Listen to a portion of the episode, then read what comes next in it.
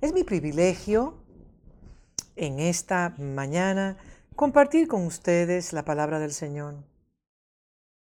Yo he escogido, escogido apartarme del modus operandi, de la forma en que normalmente comparto la palabra de Dios los domingos. Es mi característica compartir series con ustedes, pero hoy y por las próximas semanas voy a compartir con ustedes los pensamientos que están muy cerca de mi corazón y no estoy seguro si se desarrollarán en más de una sesión.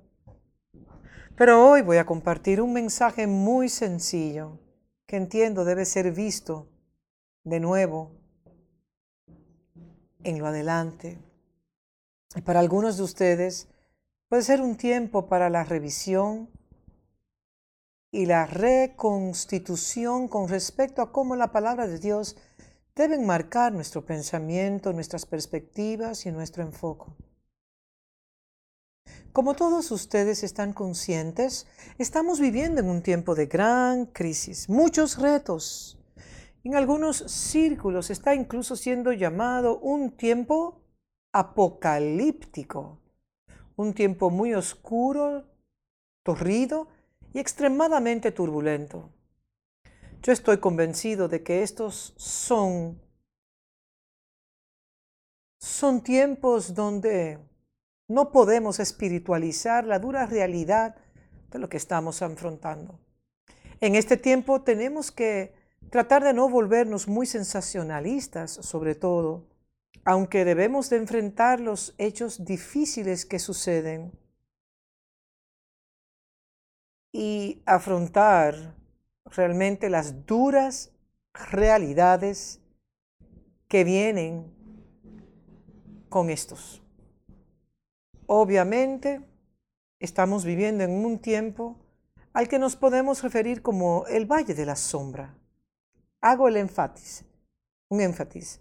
Valle de la sombra, de la sombra, de la sombra de muerte. Y la muerte es como una sombra que parece abarcarnos a todos nosotros. Pero nosotros debemos siempre recordar que la muerte y la tumba han sido conquistadas por nuestro Señor Jesucristo. Y Él dijo, consumada es. Él quiso decir que todo lo que Él tenía que hacer para proporcionar salvación y esperanza se extiende más allá de la tumba y ha sido dada a aquellos que ponen su fe y su confianza en Él. Así que, aunque hay duras realidades al, nuestro, a nuestro alrededor, es imperativo que afrontemos esas realidades y no vivamos en la negación de ellas. Los sabios consejos que nos han dado los gobiernos terrenales y aquellos que les aconsejan ellos son consejos que debemos de seguir, como el distanciamiento social, el no estar en contacto físico con las personas, es decir, no abrazar, ni besar, ni tocar, y tomar todas las precauciones necesarias para detener el flujo o la proliferación de este virus. Todo esto es importante. Eso tiene sentido común y quiero aconsejar a todos que lo hagan. También sabemos que nuestros envejecientes, especialmente los que están en su edad, o sea, ya los 60, un poquito largo, los 70 y 80 y más adultos, son susceptibles a este virus.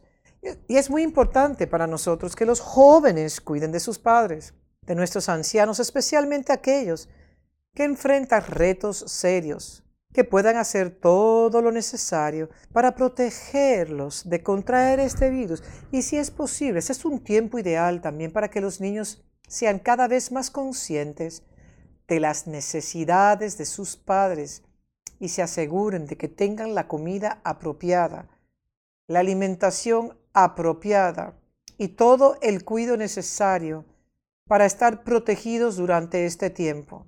Y ese es el consejo práctico que estoy dando a cada familia aquí. Eso también significa que debemos de tratar de no tener ningún contacto físico con los ancianos entre nosotros, porque esa es una de las formas más contagiosas en que se pueden infectar.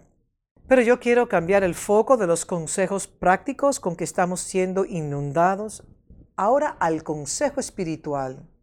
Yo soy un especialista espiritual, soy un siervo del Dios Altísimo y tengo que hablarles a ustedes como un oráculo de Dios, como una trompeta de Dios, como uno cuyos labios han sido purificados con carbones encendidos. Yo tengo que enseñarles lo que la palabra de Dios dice. Y la palabra de Dios es una espada de doble filo. La palabra de Dios es, exaltada por encima de su nombre. La palabra de Dios no cambia, no puede cambiar, es inmutable. La palabra de Dios debe convertirse en el centro absoluto de todo lo que hacemos hoy. Al decir esto, ese es un tiempo para aprender a enfocarnos. Es un tiempo para aprender a enfocarnos y el enfoque es fundamental en este tiempo. En otras palabras, usted tiene que aprender a ponerse anteojeras como un jinete que cabalga en un caballo que tiene anteojeras.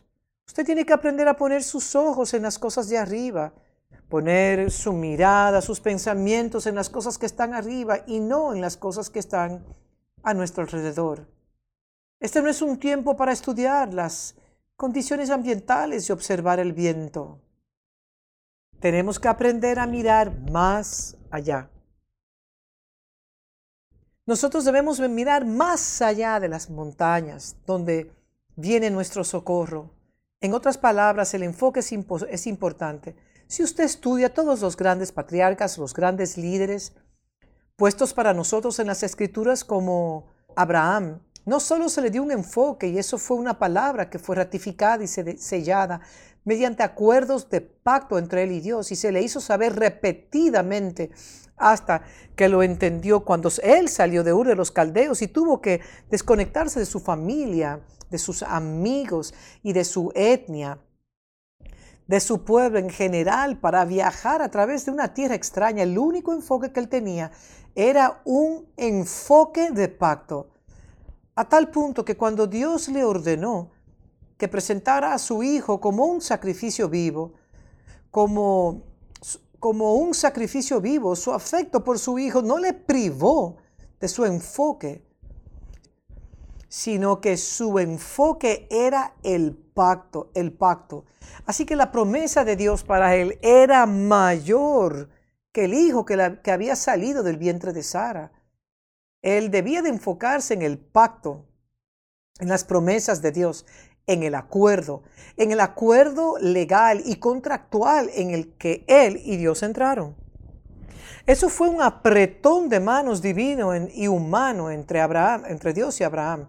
Y cada uno de nosotros tendrá que aprender en esta esta estación a cómo permanecer firmes sobre las promesas que Dios nos dio y no en las noticias que están allá afuera. Hay tantas noticias falsas, hay tantos profetas falsos, hay tantos falsos cristos. Mateo 24 nos dice que durante tiempos peligrosos surgirán falsos profetas, falsos cristos, y usted debe de aprender a no escuchar falsas voces. Cuando la nación de Israel cruzó el Jordán, y Dios dijo que debían conquistar a siete naciones, los siete grupos de personas, las siete culturas y civilizaciones sofisticadas de ese tiempo.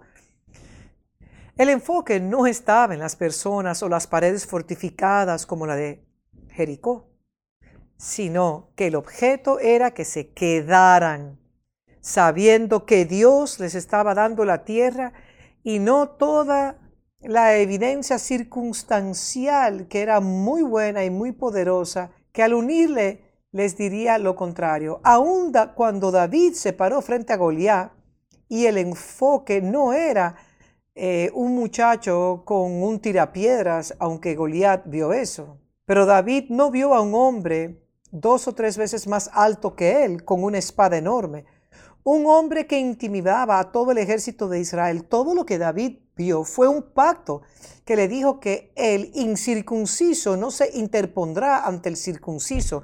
Y hoy no importa qué es el Goliat, su enfoque no está en el Goliat, sino debe estar en quién nos hizo las promesas. Usted puede ser del tamaño de una langosta, pero usted es más grande que cualquier reto en esta estación. Por lo tanto, es en este contexto que yo quiero titular mi mensaje de hoy. Edifica tu casa sobre la roca. edifica tu casa sobre la roca. Como usted edifique, determinará si usted sobrevivirá la tormenta. Noé construyó una casa que fue llamada el arca, y su roca no fue el turbulento diluvio que violentamente y despiadadamente eliminó a toda la raza humana y toda la creación. El arca de Noé era su casa que soportó la tormenta, que era indestructible e impenetrable. Y de la manera similar hoy nosotros necesitamos saber cómo construir para que seamos inmunizados, para que seamos preservados, para que seamos protegidos, para que seamos contenidos e indestructibles, para que seamos inamovibles, pase lo que pase. Por tanto, usted como iglesia, nosotros como el pueblo de Dios, debemos aprender a construir con exactitud líderes y cabezas de familia, es decir, padres de familias domésticas y padres o ancianos o pastores, como sea que usted se llame a sí mismo, de familias espirituales, deben levantarse para revisar críticamente si estamos edificando correctamente. Una de las cosas que el Señor me resaltó en los últimos días mientras he estado meditando, reflexionando, contemplando y teniendo conversaciones con Él, es que este es un tiempo en el que la gente no será capaz de guiarse a sí misma, sino que los verdaderos líderes deben surgir tanto en los hogares como también en la familia de Dios, para guiar al pueblo de Dios. Y me dio algunas porciones de las escrituras que quiero compartir con ustedes hoy. La primera está en Mateo 24, del 35 al 51. Tal vez no podré leer todo, pero quiero destacar algunos puntos para que sepan cómo vivir en estos días. Mateo 24 probablemente se convertirá en una porción muy marcada de, la escritura durante este tiempo porque muchos de ustedes están haciendo la pregunta, ¿son estos los tiempos finales? ¿Es este el fin de la era? ¿Regresará el Señor Jesucristo física o literal o corporalmente en un momento como este? No puedo responder plenamente estas preguntas para usted, pero puedo decir que podemos aprender de tales porciones de las Escrituras. Bueno, vayamos a Mateo 24, 36. Pero en cuanto al día y la hora, nadie lo sabe, ni siquiera los ángeles, que, bueno, son los mensajeros, los portadores de la palabra divina. Ninguno de nosotros, sino solo mi Padre, solo mi Padre. Verso 37.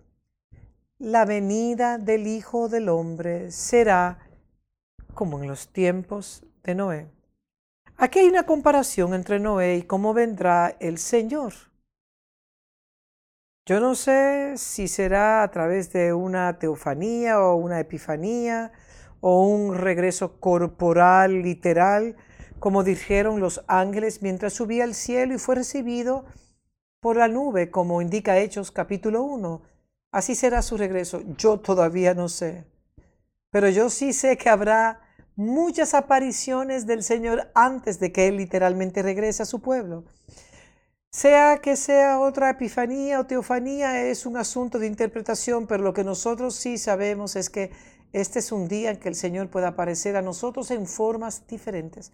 Pero nosotros podemos aprender de Noé, un hombre de reposo. Noé significa reposo. ¿Cómo edifica usted una casa, una arca, siendo una persona justa para que cuando haya un diluvio, un juicio, usted y su familia puedan descansar en medio de la tormenta. Dormir en el timón de un bote como Jesús lo hizo en la tormenta. Y como dije anteriormente, ninguno de nosotros tiene el derecho de hablar a una tormenta. Hoy hay muchos adivinadores hablando palabras positivas, teatro diablo, hablo prosperidad, te bendigo, llamo a la inmunidad divina. Usted no puede hacer esas cosas si usted primero no sabe cómo construir algo en donde usted pueda dormir. Si usted no puede dormir en una tormenta, usted no será capaz de hablar a la tormenta. Jesús solo habló a su tormenta después de haber dormido en ella. Y si usted no sabe cómo descansar en medio de una tormenta, entonces usted no será capaz de hablar o tener control gubernamental. Por lo tanto, hablar positivamente es una práctica de la nueva era, pero aprender a cómo descansar en el Señor como Noé va a ser muy importante. Pero él, él era un predicador de justicia, lo cual simplemente significa que él no solo predicaba la justicia, él vivió por el diseño, por estándares compatibles conforme a un orden celestial. Verso 38.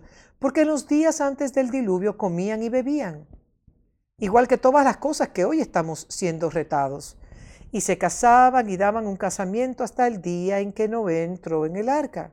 Y no sabemos si fueron 100 o 120 años.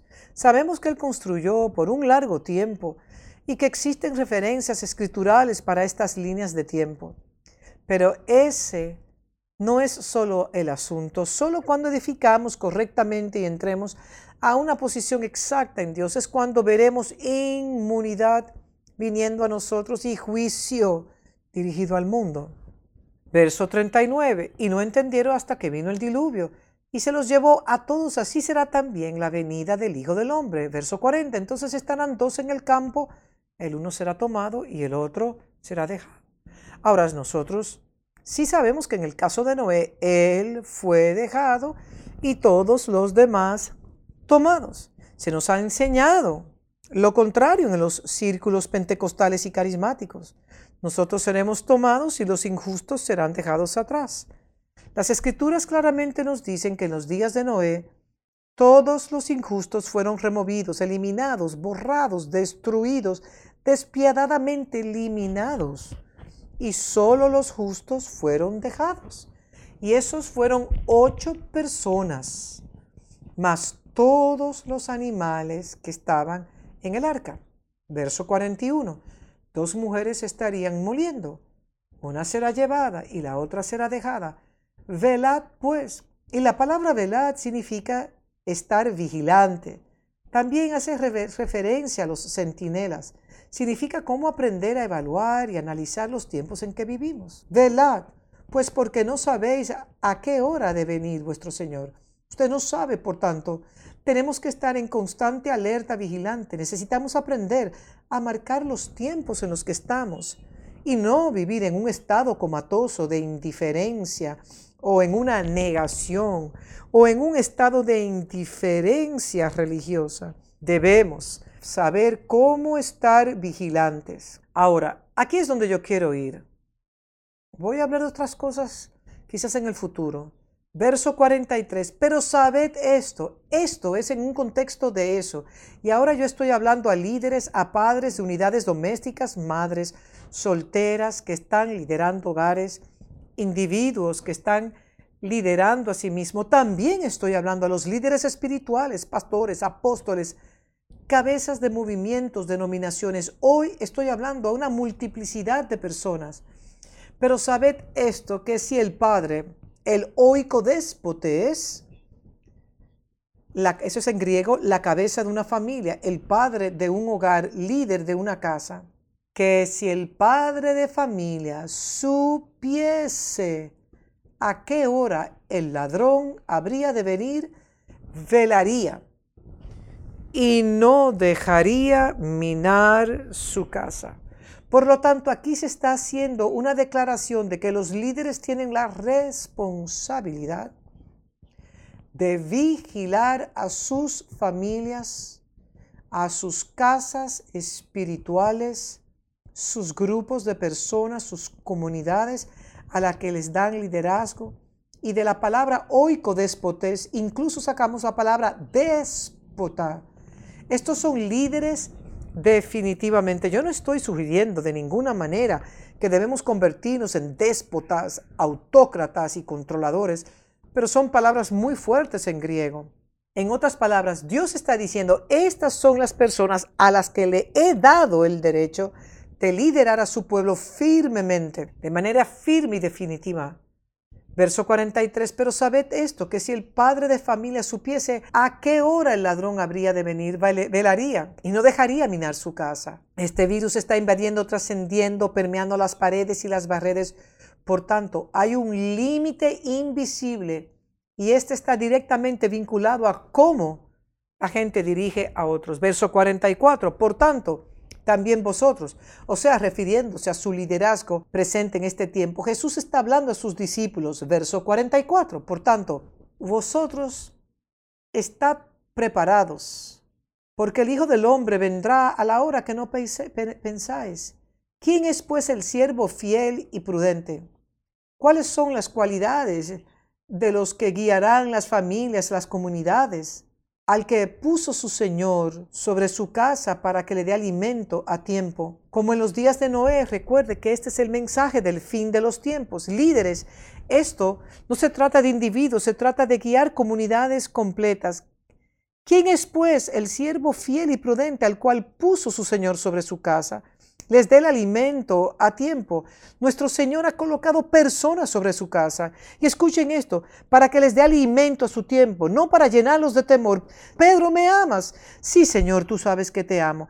Alimenta mis ovejas. Pedro, ¿me amas? Entonces alimenta mis ovejas. Pedro, ¿me amas? Señor, tú lo sabes todo. Tú sabes que te quiero. Entonces apacienta mis ovejas. Este fue el único mandato que el Señor dio a sus apóstoles, alimentar. En los tiempos finales necesitamos líderes que no estén jugando jueguitos, que no se vuelvan raros e inestables. En los tiempos finales necesitamos líderes de familias domésticas y espirituales para alimentar al pueblo de Dios, de modo que se conviertan en lo que comen. Para superar este virus, usted tiene que saber cómo comer la comida que viene del cielo. No solo del pan vivirá el hombre, sino de toda palabra que sale de la boca del Señor. Verso 46. Bienaventurado aquel siervo al cual, cuando su Señor venga, le haya haciendo así. Este no es el tiempo para mensajes de 20 minutos, para discursos motivacionales. Este no es el tiempo para utilizar las tácticas que nos han sido dadas por los psicólogos seculares que lidian con la psicología del hombre natural. Es el tiempo para que los siervos de Dios se levante a hablar y ser ángeles que lleven la palabra del Señor en las alas de un ángel, que traerán sanidad al pueblo, el alimento del cielo. Esto es cuando los ángeles alimentaron a Jesús al final de su ayuno, cuando estaba a punto de morir, su momento más débil en el desierto. Y después de eso, Jesús le decía al diablo, no solo del pan vivirá el hombre, sino de toda palabra, de toda palabra que sale de la boca del Señor. Y la bendición de los siervos de Dios será que cuando el Señor venga, como sea que Él venga, Él no le encuentra haciendo otra cosa que no sea alimentar al pueblo. Verso 47. De cierto, de cierto os digo que sobre todos sus bienes le pondrá. Si la persona encontrada alimentándose de la palabra del Señor, entonces será hecho gobernante sobre todos sus bienes, sobre su reino. 48. Pero si aquel siervo malo dijera en su corazón, mi Señor tarda en venir, y comenzare a golpear a sus consiervos y aún a comer y a beber con los borrachos, Vendrá el Señor de aquel siervo en aquel día que esté, no espere, y a la hora que no sabe, y lo castigará duramente, y pondrá su parte con los hipócritas. Allí será el lloro y el crujir de dientes. Por tanto, es de suma importancia que hoy exhorte a todos los líderes, tanto en lo natural como en lo espiritual, a aprender a alimentar a su pueblo correctamente. Este no es el tiempo para opiniones, para falsas noticias, para información no verificada, para la especulación, para el pensamiento místico, para ideologías que son cortadas y pegadas a sus sermones sacadas de sitios web que no son fuentes de agua ni alfolíes de gracia. Ese es el tiempo para alimentar a nuestro pueblo, de modo que puedan oír la voz del Dios viviente. Pueblo, oíganme claramente. Una de las imágenes que Dios nos da es que Dios coloca pastores sobre sus ovejas. Y las ovejas que tenemos hoy y a las que le estoy hablando pueden ser presidentes de gobiernos, pueden ser ministros en nuestros países o en las naciones, pueden ser profesores en universidades, pueden ser algunas de las mentes más brillantes, pero ustedes siguen siendo ovejas por ilustración y analogía. Dios coloca pastores sobre ustedes. Estos pastores deben de guiarlos. Este no es el tiempo para la rebelión, que equivale a insubordinación y brujería. Este no es el tiempo de estar peleando contra ellos que los guían, a menos que sean líderes impíos, manipuladores, que solo se benefician de ustedes y lo engañan. Pero el Espíritu Santo les advertirá sobre esto para que puedan encontrar el líder correctamente. Pero el pueblo está llamado a seguir a sus líderes piadosos. Permítanme leer el Salmo 23. El Señor es mi pastor. Qué imagen más hermosa. Las ovejas son guiadas. La metáfora es que ellos se someten a la voz del pastor. Ellas confían.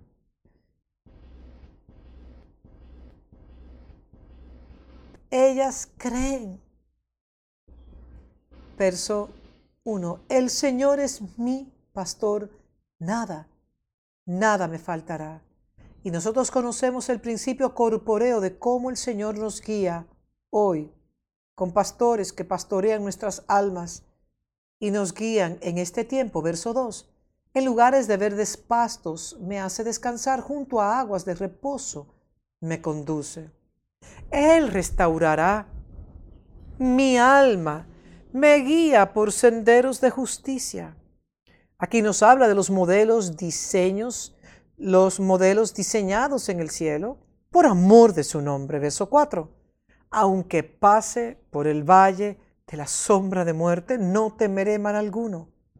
No temeré mal alguno, ni pestilencia, ni recesión financiera, porque tú estás conmigo. Escuchen esto. Aquí está el principio corporeo, el principio de representación el principio del poder notarial, de la delegación. Tu vara y tu callado me infunden aliento. La vara es un símbolo de liderazgo patriarcal, gubernamental y real. En el nuevo pacto se refiere a los líderes, aquellos que son apóstoles. Son los apóstoles que guían comunidades enormes, un enorme torrente de personas. Esa es su vara. El callado con sus congregaciones locales son los ancianos y pastores de las congregaciones locales, que incluye obispos sobre grupos de congregaciones y supervisores sobre grupos de congregaciones en regiones. Hay muchos que guían grupos de congregaciones como clanes. No son apóstoles, sino que son supervisores como obispos, como en el antiguo pacto. Pablo se reunía con los supervisores de las congregaciones, los ancianos, y les decían las cosas que debían hacer. Nosotros necesitamos traer de regreso la vara y el callado. Y esto tiene que trabajar en conjunto, en congruencia. Este es un tiempo donde es de suma importancia que la iglesia me escuche, que la vara y el callado deben traer consuelo, ánimo, definición, dirección, consejo y información a nuestro pueblo. Verso 5. Tú preparas mesa delante de mí en presencia de mis enemigos.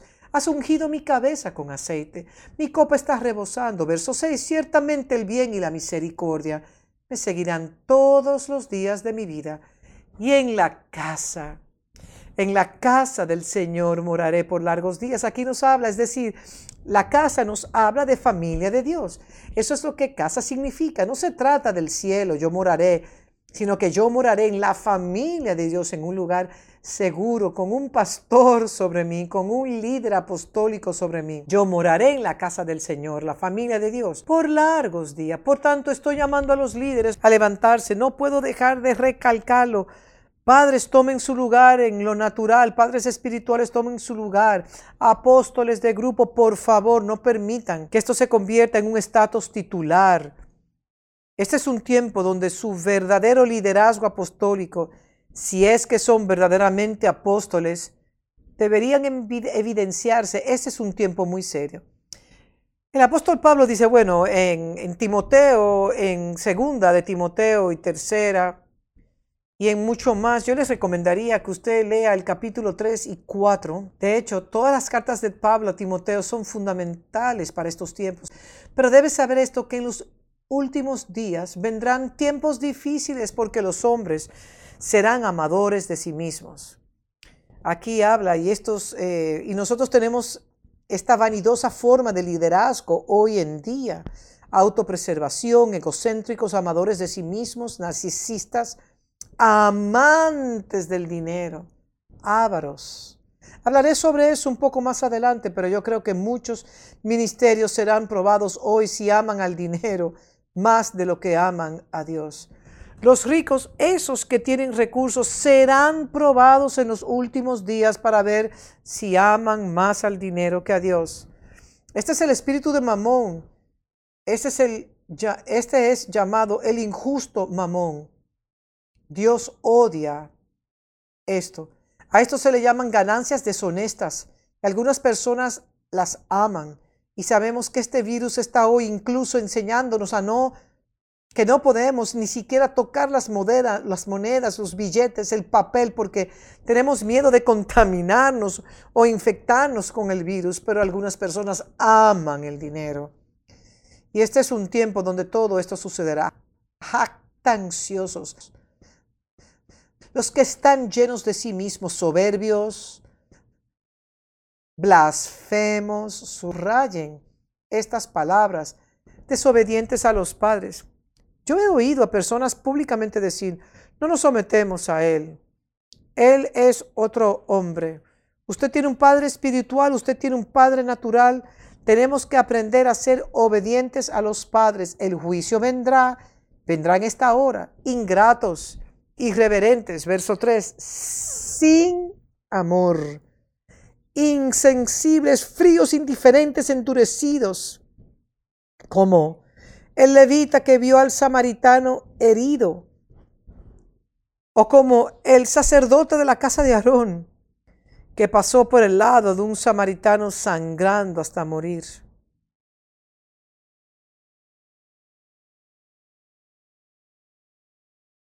Verso 3, sin amor, implacables, calumniadores, desenfrenados, salvajes, aborrecedores de lo bueno. Verso 4, traidores, impetuosos.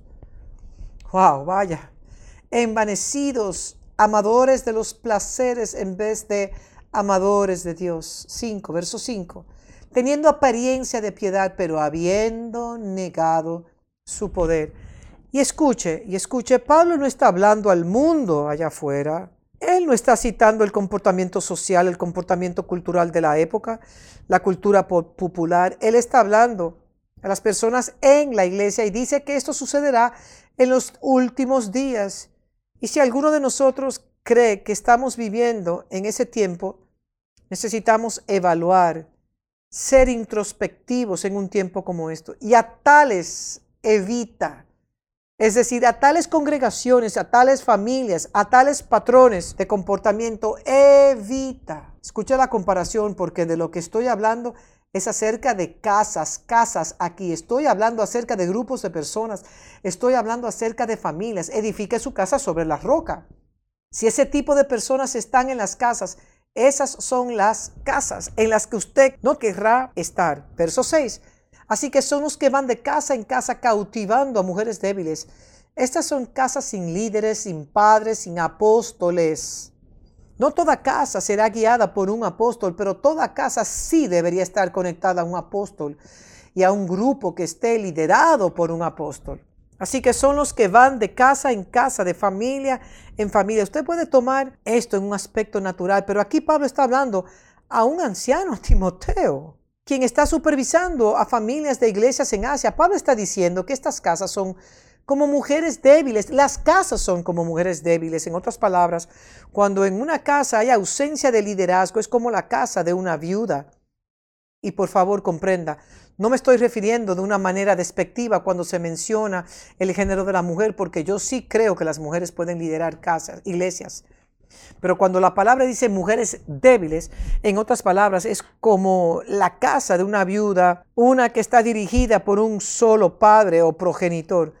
Y cuando dice mujeres débiles cargadas de pecados que se dejan llevar de toda clase de pasiones, es por, es por eso que estoy pidiendo que el liderazgo regrese a las iglesias, ya sea que sea liderado por un hombre, por una mujer o por un hombre. A mí no me interesa el género, es de la gracia que estoy hablando aquí. Verso 7.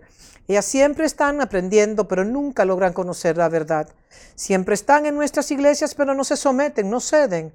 Son arrogantes, son rebeldes, desafían cada declaración que los líderes hacen. Tales individuos son débiles, ingenuos y son comparados con los ilusos, necios, eh, con mujeres fatuas. Y estas son crudas declaraciones para ser hechas en una transmisión en vivo, pero yo no las hago en el contexto del género, sino en el contexto del liderazgo. Verso 8. De modo como Janes y Jambres se opusieron a Moisés, también esta gente se oponen a la verdad. Son personas de mente depravada. Ahora se le está llamando hombres de mente depravada, depravadas, reprobados en la fe, verso 9, pero no llegarán muy lejos en esta estación en los últimos tiempos porque todo el mundo se dará cuenta de su insensatez como pasó con aquellos dos. ¿Y quiénes son Janes y Jambres? Estos eran dos famosos magos de Egipto quienes conforman la tradición extra bíblica utilizaron su arte para desviar al faraón para que no permita que la nación de Israel fuera liberada. Más tarde se dice que ellos de una forma u otra terminaron colándose sutilmente en la nación de Israel y fueron parte de la multitud mixta. Dice otra tradición de alguna forma u otra, ellos violaron y se opusieron y se les rebelaron contra la dirección de Moisés y de Aarón. Y se quejaban, ¿y quién es Aarón? ¿Y quién es Moisés? Estos eran los individuos que incluso promovieron la creación del becerro de oro. Y estos individuos están en la iglesia hoy y no podemos permitir que tales individuos vengan y se opongan al tipo de liderazgo a que Dios está llamando.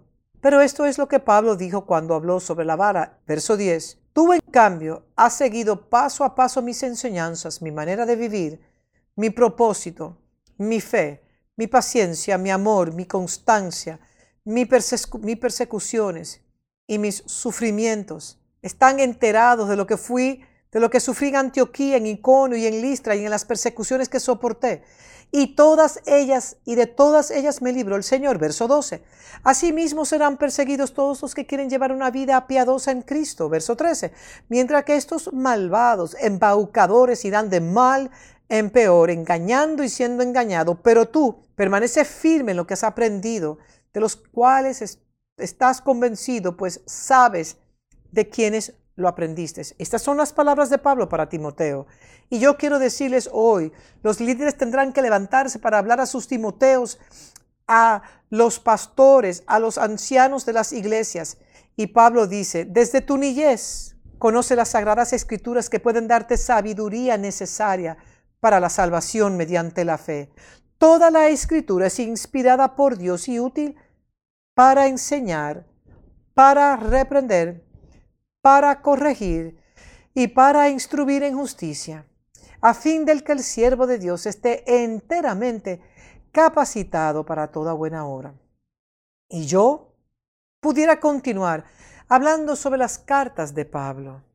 Pero hoy quiero decir que estamos viviendo en un tiempo donde Dios tiene que levantar líderes sobre, sobre las casas. Si usted quiere edificar su casa sobre la roca, lo primero que tiene que entender es que que usted necesita asegurarse de que su casa está dirigida por un padre que no es vanidoso, egoísta, jactancioso, vivo, orgulloso, amante del dinero, narcisista, sino que es guiado por hombres piadosos que estén conectados a apóstoles, de modo que la vara y el callado estén en su lugar. Por favor, no se convierte en un Janes y en un Jambres en este tiempo Dios les juzgará. Yo sé que estoy hablando con mucha firmeza hoy, pero no tengo otros recursos sino decirles cómo vamos a alimentar al pueblo de Dios y cómo puedo advertirles para que tomen las precauciones necesarias. También estamos viviendo en un tiempo donde cada casa, tanto natural como espiritual, será probada. En cada casa habrá una prueba para ver si puede superar la prueba del tiempo. Y estas casas son dirigidas por líderes como mencioné. Pues vamos ahora a 2 de Timoteo 2, 19, verso 19. A pesar de todo, el fundamento de Dios es sólido y se mantiene firme. Cualquier cosa construida sobre un fundamento sólido se mantendrá firme. Si usted ha edificado en la publicidad, la música, en el sensacionalismo, en el teatro, en su don, en su carisma, eso será probado. Verso 19. A pesar de todo, el fundamento de Dios es sólido y se mantiene firme. Incluso en sus hogares, su matrimonio, usted será probado como edificó. Teniendo este sello, y la palabra sello significa que no puede romperse. Habla de identidad y de pertenencia. El Señor conoce a los que son suyos. Usted puede, mire, decir, pero en tu nombre expulsé demonios, sané enfermos, viajé por los océanos, viajé por todos los países del mundo compartiendo el Evangelio. Pero el Señor conoce a los que son suyos. Y Él dirá en ese día, no te conozco. Pero estas cosas hice en tu nombre, no te conozco. Verso 19, y que se aparte de la iniquidad todo aquel que menciona el nombre del Señor, que se aparte de métodos inexactos, ilegales, no bíblicos e impíos de formar sus familias. Verso 20. Ahora bien, en una casa grande, habla de una familia, algunos de nosotros dirigimos grandes casas. No solamente hay vasos de oro y de plata. Y esta es la tensión a la que nos enfrentemos en la iglesia. Yo desearía que todos fueran ovejas en nuestra casa, pero también tenemos cabras. Ojalá tuviésemos a Isaac, pero tenemos a nuestros Ismaeles. Desearía haber tenido a solo Isaac ah, y a solo Jacob en el vientre, pero también tenemos a un Esaú. Ojalá solo tuviésemos una esposa llamada Sara en nuestra tienda, pero trajimos un Agar. Desearía que solo hubiésemos sacado a los hebreos de pura sangre de Egipto, pero sacamos una multitud mixta. Desearía que únicamente tuviéramos líderes, líderes genuinos pero tenemos aquellos que tienen opiniones propias y que viven en violación a la manera en que deben ser dirigidos. En una casa grande no solo hay vasos de oro y de plata, sino también de madera y de barro, y unos para honra y otros para deshonra. Por tanto, si alguno se limpia de estas cosas, o sea, de, las, de la deshonra, será un vaso para honra, santificado, útil para el Señor, preparado para toda buena obra. Toda buena obra fue registrada en Mateo 24. Como era en los días de Noé, así será la venida del Hijo del Hombre. Así será como en los días de Noé. Así será la venida del Señor. Huye pues de las pasiones juveniles en otras palabras, de la inmadurez, las opiniones propias, de sus opiniones salvajes, incontroladas e inmaduras. A eso se refieren las pasiones juveniles, sus propios apetitos, codicias, egocentrismos, o sea, la cultura hedonista de la vida de hoy, Estoy hablando del libertinaje del mundo y sigue la justicia y sigue la justicia. Nosotros queremos ahora edificar estas grandes casas, grandes familias. Puede ser una tribu, puede ser un clan compuesto por múltiples familias. Yo no lo sé. Pero si usted quiere hacer eso, tendrá que huir de las pasiones juveniles, pero sigue, persíguela, sea tu blanco, márcala y ves y ve tras ella, que sea tu, tu target. Sigue la justicia, la fe, el amor, la paz. Y con los que invocan al Señor con un corazón puro, rechaza los razonamientos necios e ignorantes, sabiendo que producen altercados. No podemos permitir, permitirnos altercados en esta estación.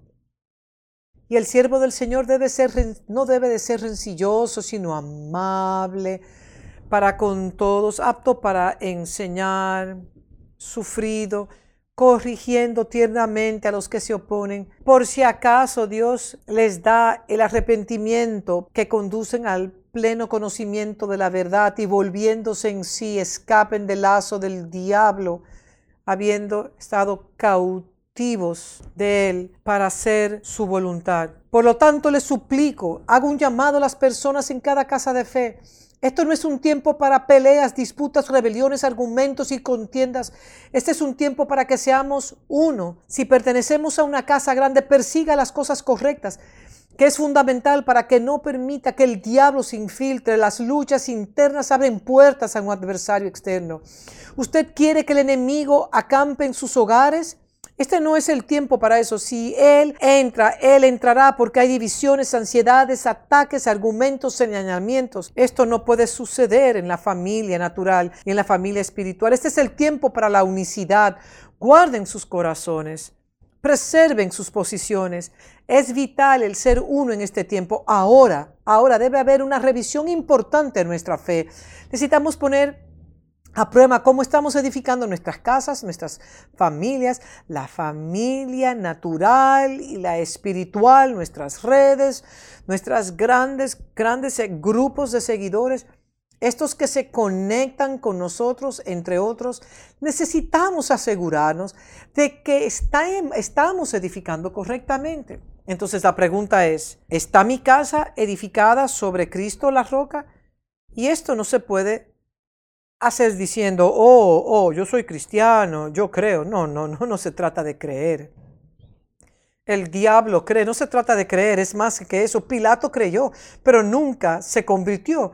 Usted, usted puede estar en una gran casa y todavía ser parte de, la, de una vasija de madera y de heno, ser un vaso de deshonra, por tanto, Creer no es lo que estamos buscando, estamos buscando algo que va más, más allá que creer.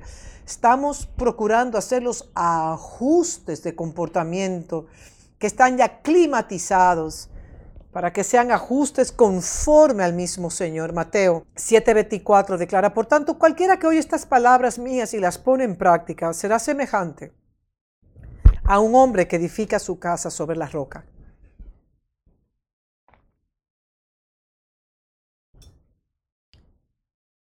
si usted oye y hace, y no solo si usted oye. Por tanto, cualquiera que oye estas palabras mías y las pone en práctica. Si usted está con sus familiares ahora mismo, mírelos y dígale, es el tiempo no solo de oír, sino de hacer. Es tiempo de hacer la prueba, probar el pudín. Creer está en la acción, creer está en el comportamiento.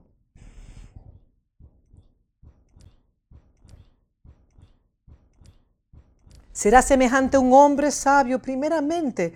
Cuando usted edifique su casa sobre la roca, usted se convierte en un hombre sabio. La sabiduría edifica la casa. Usted se convierte en un artesano, en un maestro constructor. En un sentido, edifica su casa, edifica su familia, su iglesia, su congregación sobre la roca. Y cayó la lluvia, vinieron los torrentes, soplaron los vientos y azotaron aquella casa. La atacaron violentamente, pero no se cayó, porque había sido fundada sobre la roca. Recuerde, pese a todo el fundamento seguro de Dios permanece, y todo el que oye estas palabras mías y las pone en práctica, será semejante a un hombre insensato que edificó su casa sobre la arena.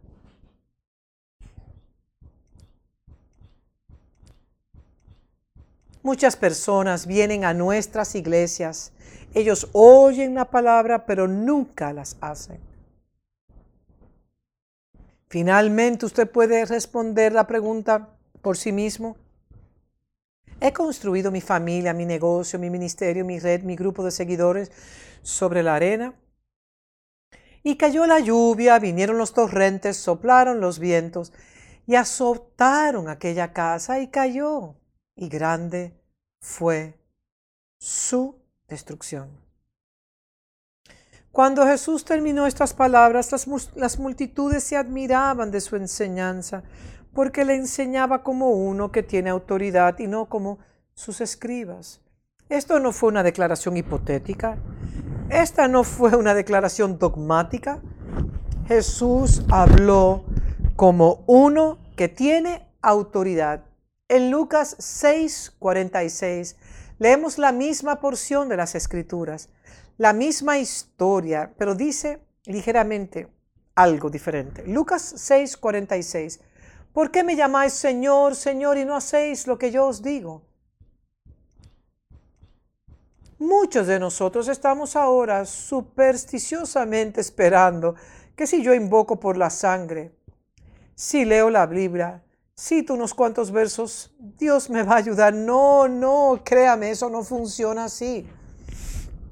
La fe es mucho más que una confesión positiva. Muéstrame tus obras.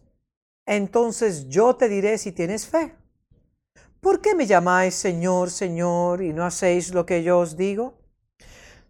Todo el que viene a mí y oye mis palabras y las pone en práctica, os mostraré a quién es semejante a un hombre al que, al edificar una casa, cavó hondo y echó cimiento sobre la roca. Esto habla de la roca.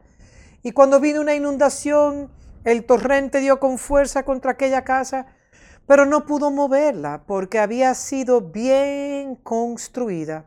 Pero el que ha oído y no ha hecho y no ha hecho nada es semejante a un hombre que edificó una casa sobre tierra sin echar cimiento y el torrente dio con fuerza contra ella instante y al instante se desplomó y fue grande la ruina de aquella casa.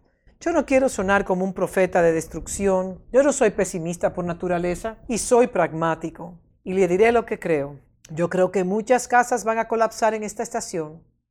Muchas iglesias colapsarán. Pero yo no quiero que esto suceda. Yo no deseo eso. Estoy orando para que el Señor tenga misericordia y no se fije en algunas de sus faltas y fracasos, pero lamentablemente la dura realidad es que si usted no ha edificado sobre la roca, y usted no ha cavado profundo en esa roca y puesto su fundamento, usted no resistirá, no esta vez. Y no estoy siendo profeta de destrucción, se lo estoy diciendo tan claro y directamente como puedo, así que así es como va a ser. Por lo tanto, por favor, les ruego que edifiquen correctamente. ¿Cómo edifica usted sobre la roca? Cuando usted se suscribe y afilia al Señor, usted es ahora miembro del club pero usted no quiere vivir por las reglas del club. Si usted quiere estar popularmente asociado con la iglesia, pero su popular asociación no es un compromiso. Eso es edificar sobre la arena. Si usted quiere el título, usted quiere el estatus, pero nada más. Usted es desobediente. Usted decide desobedecer.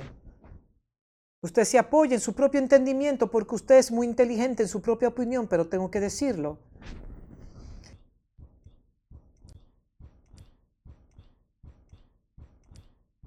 y usted no tiene la convicción para poner su confianza en Jesús, usted no tiene fe. Usted no cree que cosas como su vida, su carrera, su negocio, su dinero, deberían estar suscritas a la forma que Dios le ha dicho que haga las cosas. ¿Qué significa edificar sobre la roca? Cuando estamos suscritos a Él, pero no también pero también estamos sometidos a su liderazgo. En todo lo que hacemos, somos esclavos obedientes a Él. Estamos sometidos a sus caminos, no a los nuestros. aunque a veces esto traiga conflicto con nuestros propios sentimientos y opiniones. Es cuando estamos esclavizados, casados, conectados y somos uno con su palabra. Vivimos nuestras vidas conforme a los patrones eternos, independientemente de cómo el mundo vive su vida. Escogemos edificar por patrones, por el orden divino. Permítame cerrar haciendo esta declaración y continuaré abundando sobre mis pensamientos cuando nos volvamos a reunir. Uno de los padres patriarcales que estableció algunas indicaciones que nosotros podemos seguir en, en términos a los fundamentos de la iglesia es Jacob, cuando despertó de su sueño en un lugar llamado Luz, en, el media, en la medianoche de su vida y dijo, ciertamente el Señor está en este lugar y no lo sabía. Eso fue cuando él tuvo su sueño, después que tuvo su sueño. Eso es en Génesis 28. Y tuvo miedo y dijo, cuán imponente es este lugar. Esto no es más que la casa, o sea, hablando de familia, de Dios. Y esta es la puerta al cielo. Y se levantó Jacob muy de mañana y tomó la piedra, o sea, la roca que había puesto la, su cabeza, y colocó aceite y llamó el lugar, aquel lugar Betel, significando la casa de Dios. aunque anteriormente el nombre de la ciudad había sido Luz, verso 20. Entonces hizo Jacob un voto diciendo, si Dios está conmigo y me guarda en este camino que voy, y me da alimento para comer y ropa para vestir. O sea, todas las cosas que nosotros necesitamos hoy en día, verso 21, y vuelvo sano y salvo a la casa de mi Padre, entonces el Señor me será mi Dios y esta, y esta piedra, esta roca, esta piedra que he puesto por señal, será casa de Dios. Y de todo lo que me des, te daré el diezmo, el diez por ciento. Aquí está el voto. Después de que un hombre era un fraudulento, inexacto, que hizo, cosas, hizo cosas que violaron todos los códigos de la vida comunitaria. En su día su conducta era cuestionable, pero cuando tuvo el encuentro con Dios, decidió recalibrar, reajustar, restablecer su punto de vista. ¿Y qué hizo? Hizo un voto para construir a Dios una familia, una casa. Significa familia, oikos en el, en el hebreo. Familia, Betel, la casa de Dios la familia de Dios. Construiré a Dios una familia edificándole sobre la roca. Pero él, hablando de Jacob, no escogió simplemente acostarse sobre la roca. Él decidió hacer un voto. Él decidió escoger ungir la roca. Él escogió, escogió hacer un voto e implorarle a Dios en ese voto, por favor guárdame y mientras me guardes yo te honraré con mi diezmo te daré el diezmo. Y esto no es de la ley de Moisés, esto fue mucho antes de la ley. Él es un padre patriarcal, él decidió diezmar, decidió impedir que el devorador entrara a su casa. Y saben que cuando fue a la casa de Labán, propuso en los tiempos, prosperó, perdón, en los tiempos más difíciles. ¡Wow! ¿Por qué? Porque hizo un voto con Dios. Yo le estoy pidiendo hoy que revisen sus vidas le estoy pidiendo que consideren sus caminos. Le estoy pidiendo que vean si están edificando correctamente. Esto no es un tiempo para especulaciones y pensamientos hipotéticos.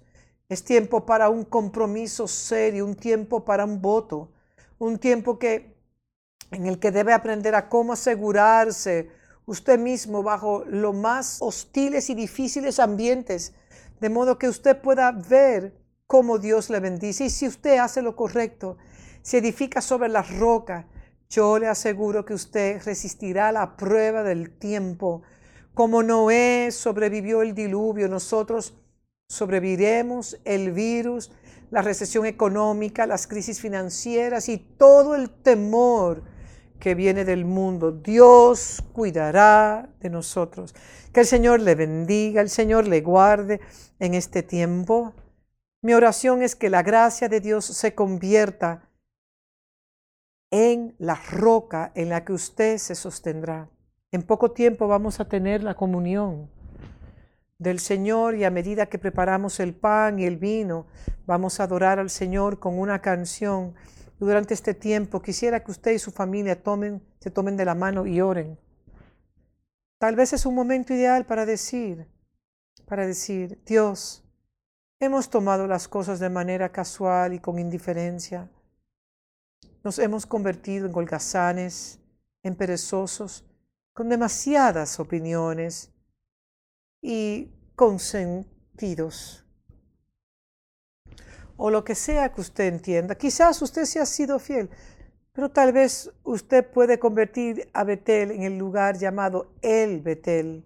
Betel significa casa de Dios, mientras que el Betel significa Dios, Dios de la casa de Dios. Así que usted pudiera no solo asegurarse de convertirse en la familia de Dios, sino también asegurarse de que Dios es el que preside, el preeminente sobre la casa de Dios, el Betel, Dios de la casa de Dios, Dios de la familia. Y Josué dijo, escogeos pues hoy a quien servís, pero mi casa mi familia, mi tribu, las personas a quien yo lidereo, los eframitas, así dijo Josué, y yo, nosotros serviremos al Señor. Usted puede escoger a otros dioses, a lo que usted desea o quisiera, pero usted nos verá servirle a Jehová, el Dios de Israel. Escogeos pues hoy a quien servís. Por tanto, apelo a los padres, a las madres, a las cabezas de familia en lo natural. ¿Están ustedes preparados para vivir de la manera del Señor? Apelo a los líderes de congregaciones, a las cabezas de movimientos y de grandes grupos de personas, a los obispos y supervisores de congregaciones. ¿Están ustedes edificando en la roca? Y, y si es así, entonces entonces ajuste, haga los ajustes y reprograme cada área de su vida para que pueda servir al Señor de la manera en la cual usted está llamado a servirle. Vamos a adorarle a Él, adorémosle mientras oren desde sus hogares, mientras dediquen sus vidas de nuevo a servirle a Él.